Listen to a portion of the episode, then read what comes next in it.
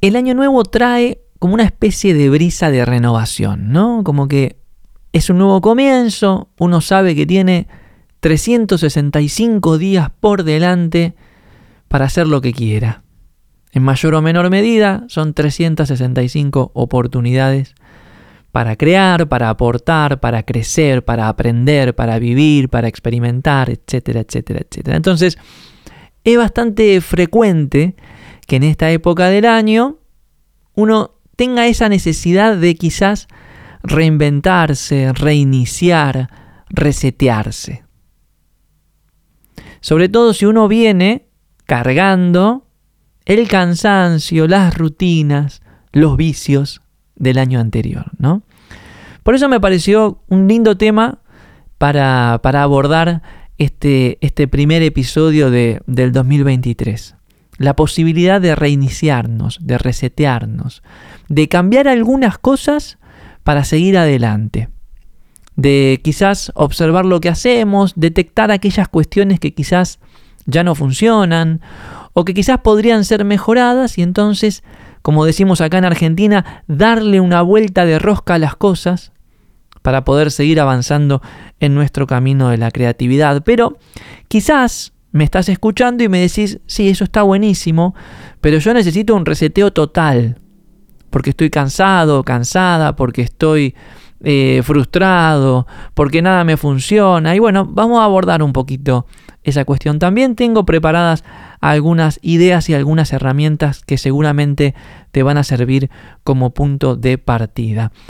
Lo interesante de todo esto, o para mí lo que, lo que considero que puede ser eh, una aproximación positiva a la cuestión, es de alguna manera desdramatizar la cuestión del reseteo.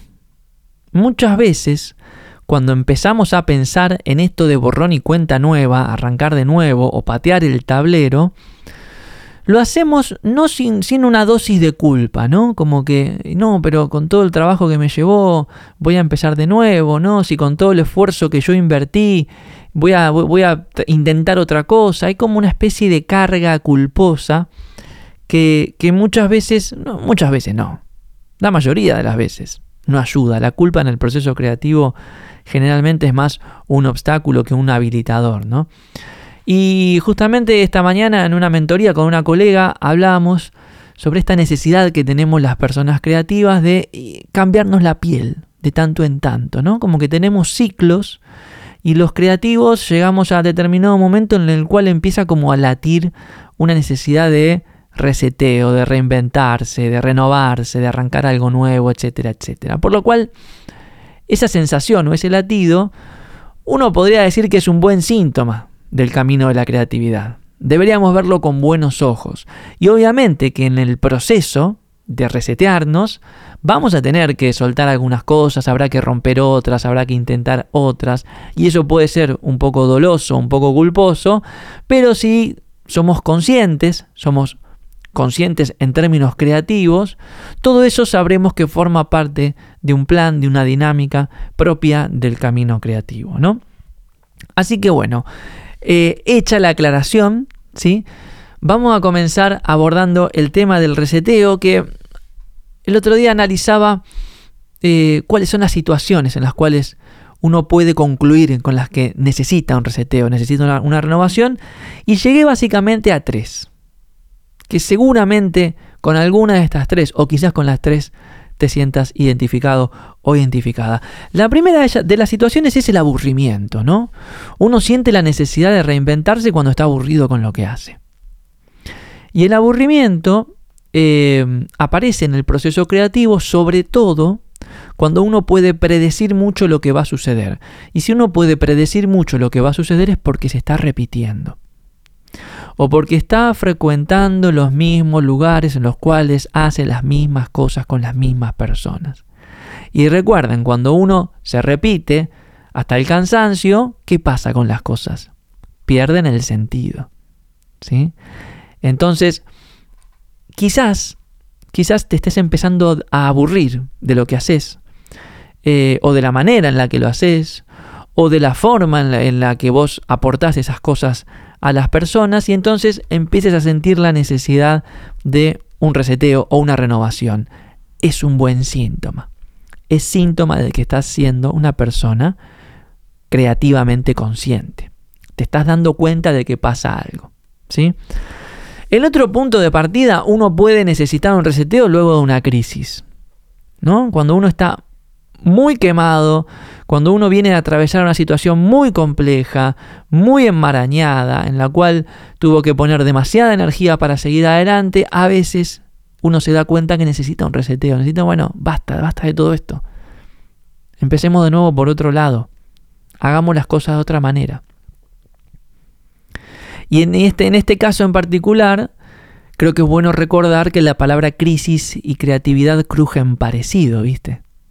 Cuando uno tiene la capacidad de darse cuenta que hay algo que no funciona, que hay algo que está roto, que hay algo que, que, ya no es lo que era, bueno, sobreviene la crisis, pero esa capacidad de darnos cuenta nos permite agarrar los pedacitos de lo que está roto y ponerlo al servicio de lo que sigue. Esa es la actitud creativa, esa es la mentalidad creativa. Por lo cual, si venís de una crisis o estás atravesando una crisis, es muy probable que también sientas la necesidad de borrón y cuenta nueva, de un reseteo. Esa es la segunda situación. Y la tercera es por instinto. A veces uno siente internamente la sensación de que hace falta algo. Instinto viene de instinctus, que significa algo que pica por dentro. A veces no se puede explicar en palabras, no es sencillo, pero está la sensación de que falta algo. Y esa sensación de que falta algo, uno podría interpretarla como vacío y frustrarse y deprimirse o como espacio libre para nuevas cosas, para nuevas exploraciones, para nuevos intentos, para nuevos caminos. Ese instinto a veces te dice, necesito un reseteo, necesito hacer las cosas de otra manera, necesito iniciar de nuevo. Y está bueno que uno lo oiga y, sea consciente de eso, ¿para qué? Para poder responder. Para poder responder. Resetear es reconfigurar, básicamente. Es cortar y barajar de nuevo. Es patear el tablero y ordenar las piezas de otra manera. En la teoría está buenísimo, ¿no? En la teoría de lo creativo muchas veces hablamos de esto. Pero en la práctica a veces es un poco difícil o confuso y no sabemos por dónde iniciar. Y ahí es donde vienen muy a la mano nuestros queridos algoritmos de la creatividad del laboratorio Gaiki. Si querés, podés googlear algoritmos de la creatividad, laboratorio Gaiki, y vas a tener un detalle de estas dinámicas o mecánicas que activan lo creativo. Y te invito a que las repasemos juntos, enfocándonos especialmente en la cuestión del reseteo. El primer algoritmo es el de la asociación o combinación. Lo creativo muchas veces se activa, se inicia cuando uno se asocia con algo o se combina con algo más. Y del mismo modo, cuando uno está buscando resetearse o reinventarse, una manera de dar el primer paso es salir a asociarse o combinarse con algo más. O sea, salir al encuentro de otras personas, de otras herramientas, de otras experiencias que vos puedas acoplar a lo que haces. ¿Para qué? Para enriquecer un poquito ese preparado, para condimentar esa comida que venís cocinando. Muchas veces cuando uno se asocia o se acopla o se combina con otras personas o con el trabajo de otro, lo que obtiene es como una especie de aire renovador, ¿viste? A mí me ha pasado muchas veces de estar trabajando solo en un proyecto durante mucho tiempo, hasta el punto de aburrirme o de querer cansarme, pero cuando se incorpora otra persona, inmediatamente es como que la energía se renueva. Entonces te pregunto, si necesitas aire fresco, Kaiki significa eso, entre otras cosas, aire fresco, si necesitas un reseteo, ¿qué tal si evalúas la posibilidad de hacerlo a través de el encuentro de otro? La asociación con otro, la combinación con el trabajo de otro. Ese es un camino. Generalmente funciona. Pero si luego de meditarlo te das cuenta de que quizás no es el mejor para vos, tenemos el segundo algoritmo, que es el de la imitación. La creatividad muchas veces se activa por imitación. Entonces, ¿uno qué hace? Cuando no sabe qué hacer, sale a ver lo que hacen los demás. ¿No? Sale a buscar referencias, sale a buscar obras de otras personas, productos de otras personas, propuestas de otros emprendedores y entonces empieza imitando, empieza copiando. Y esto creo que ni hace falta que lo aclare, pero por la duda lo vamos a hacer. No significa plagiar, significa copiar como punto de partida. Después vos le pondrás tu impronta, le pondrás tus ideas, le pondrás tu manera de ver el mundo, ¿sí? Pero a veces copiar o imitar el trabajo de otros te ayuda a reiniciarte. ¿Por qué? Porque al ver el trabajo de otros ves otras subjetivas, otras maneras de hacer las cosas, otras maneras de comunicar, otras maneras de vender y todo eso te aporta aire fresco. El tercer algoritmo, que es similar al de la imitación, es el de la exploración. Uno puede resetearse explorando posibilidades. Y explorar posibilidades invita a hacer una serie de cosas que no tienen mucho sentido. La exploración es básicamente eso. Es como que uno sale a ver qué pasa y en ese salir a ver qué pasa prueba, juega, intenta, hace sin mucha expectativa, simplemente por el hecho de tener una experiencia. Y entonces uno puede necesitar aire fresco, supongamos que uno es escritor, ¿no? Y puede necesitar resetearse y entonces sale al mundo y se anima a hacer una clase de teatro. Y no tiene nada que ver con la escritura, no, pero bueno, pero es una manera de explorar, de salir a, meterse en otros universos. Y entonces entra en la clase de teatro y, y conoce algunas técnicas y se divierte y conoce alguna historia y todo eso que hace enriquece tu actividad como escritor. Y de alguna manera te aporta ese aire fresco. Muchas veces ese aire fresco implica un reinicio, un nuevo comienzo, una nueva etapa. La exploración, dentro de lo que es el, modelo del proceso creativo del laboratorio que aquí, es el paso uno, es lo primero que hacemos. Salimos a explorar, sin mucho propósito, sin mucho sentido, simplemente para tener experiencias. A veces nos quemamos, nos aburrimos, nos frustramos, porque las experiencias son siempre las mismas. Y este comienzo de año quizás sea una buena oportunidad para salir a buscar nuevas experiencias. El cuarto algoritmo de la creatividad es el requerimiento. Uno puede ser creativo por demanda, por requerimiento, por desafío. Entonces, para esto, ¿qué, ¿esto qué significa? Que uno sale al mundo a ver qué está roto y qué podría arreglar. ¿Cuál es mi próxima misión?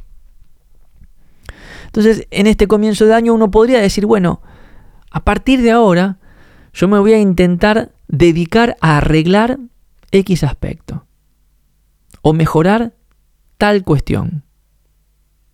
Cuando uno elige dónde plantar bandera, de alguna manera está definiendo un nuevo comienzo. Cuando planta bandera, aparece un público objetivo, personas que se podrían beneficiar de lo que vos haces.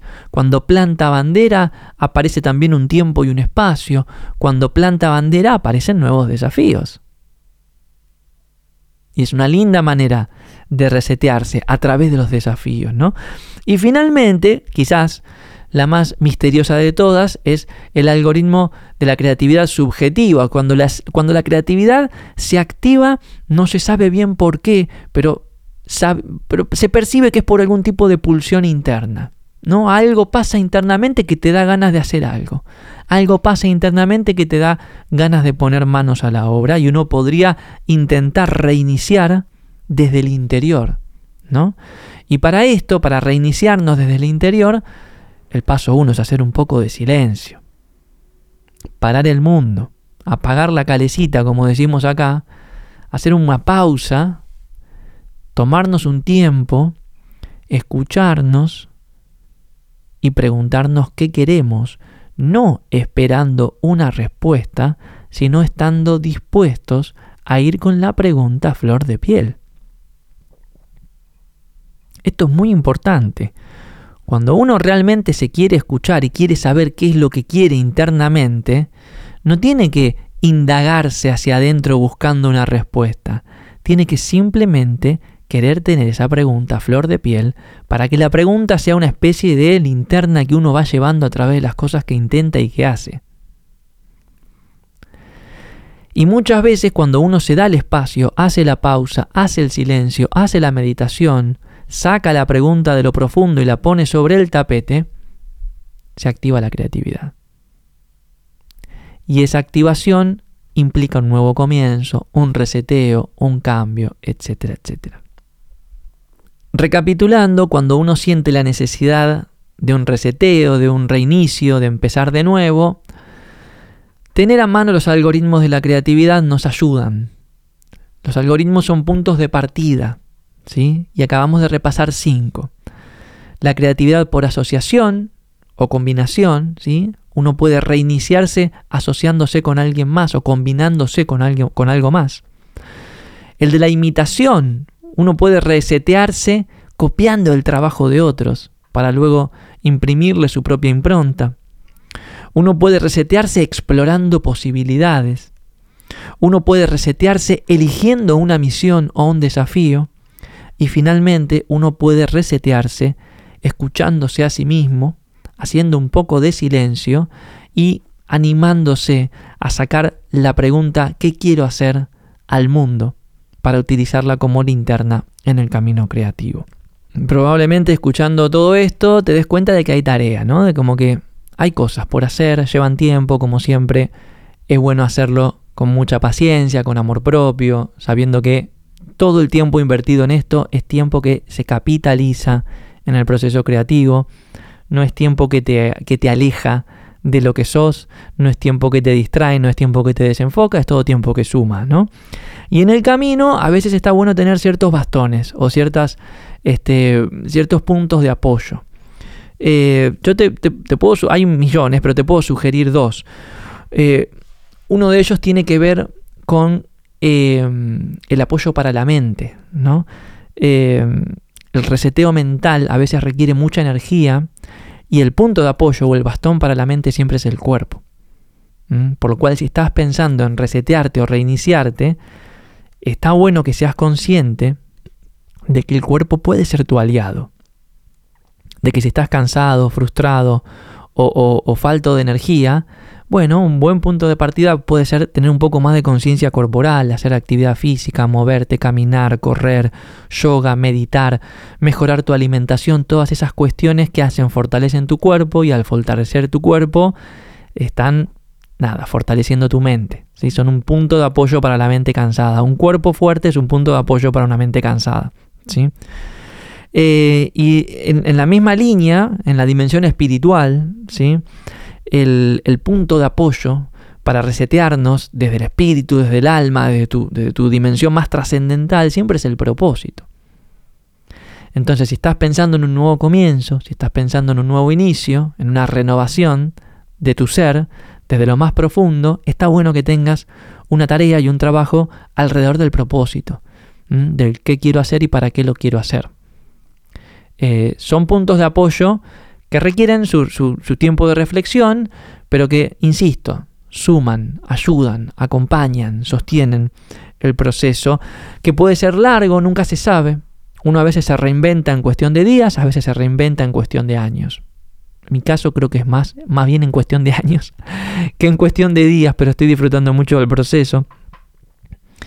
Lo cierto es que en el camino muchas veces va a aparecer el temor, el temor de, de quizás alejarte o separarte o soltar todo lo que hiciste, todo, todo el esfuerzo que le pusiste a tu trabajo, a tu emprendimiento, a tu idea, eh, toda la energía que invertiste en algo que quizás ya te aburrió, ya te frustró, sabe que nada más lejos de la realidad. Cuando uno recorre todo este camino intencionalmente y con conciencia y con conciencia creativa, por más que sienta que zigzaguea demasiado, eh, cada esfuerzo te acerca un poquito más hacia lo que te espera. Entonces es importante que lo recuerdes, que te lo anotes en un papelito, que te des el permiso para hacerlo de nuevo.